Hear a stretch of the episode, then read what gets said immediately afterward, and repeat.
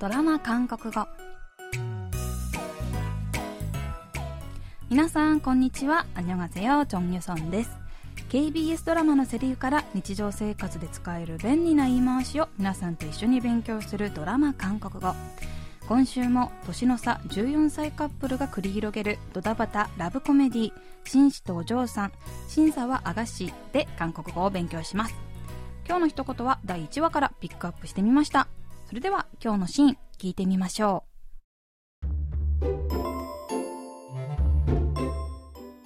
오, 어, 벌써 시간이 이렇게 됐네. 세종이 금방 데리고 올 테니까 제가 아까 만들어 놓은 세종이 간식 준비해 놓으세요. 세종이 떡볶이 먹고 싶다고 했는데 저기 어묵이랑 라면사리 넣어서 아줌마, 애들 그렇게 자극적인 거 먹고 그러면 안 돼요. 아줌마 혹시 나 모르게 세종이한테 그런 거 먹이는 거 아니죠? 아유 아니야 다녀올게요.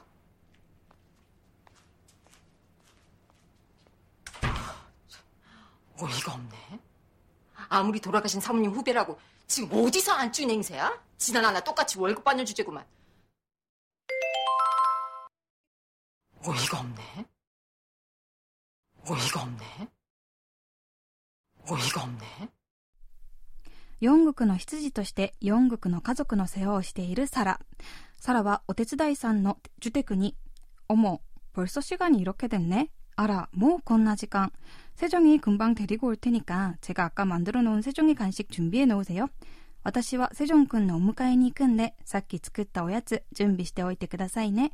と言いますが、ジュテクは、세종이떡볶이먹고싶다고했는데저기어묵이랑라면사리넣어서あの子、トッポッキが食べたいって言ってたけど、と言います。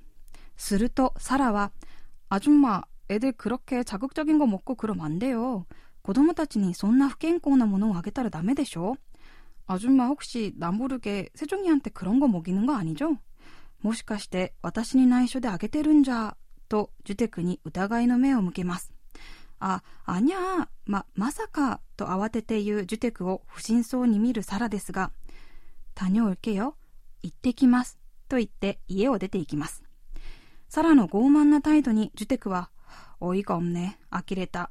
아무리돌아가신사모님후배라고지금어디서안쭈인행세야지난하나똑같이월급받는주제구만自分だってただの従業員のくせに奥様気取りと悔しそうに愚痴を吐きます。今日はこのシーンから、おいがおんね、呆れたを練習しましょう。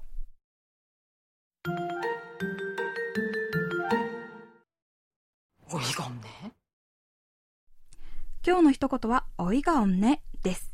おいがおんねはあまりにも意外なことに唖然として呆れた、信じられないと言いたい時に使うフレーズです。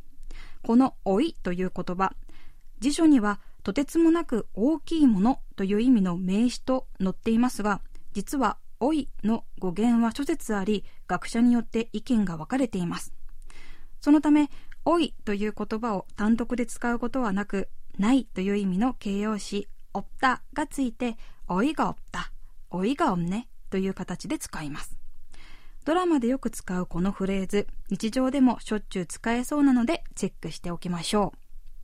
それでは今日のフレーズ、おいがおんねを練習してみましょう。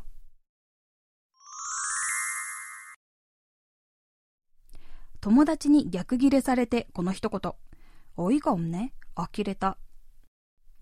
君しかいないと言っていたくせに浮気をした恋人にこの一言。おいがおんね信じられない。おいがおんねおいがおんねおいがおんね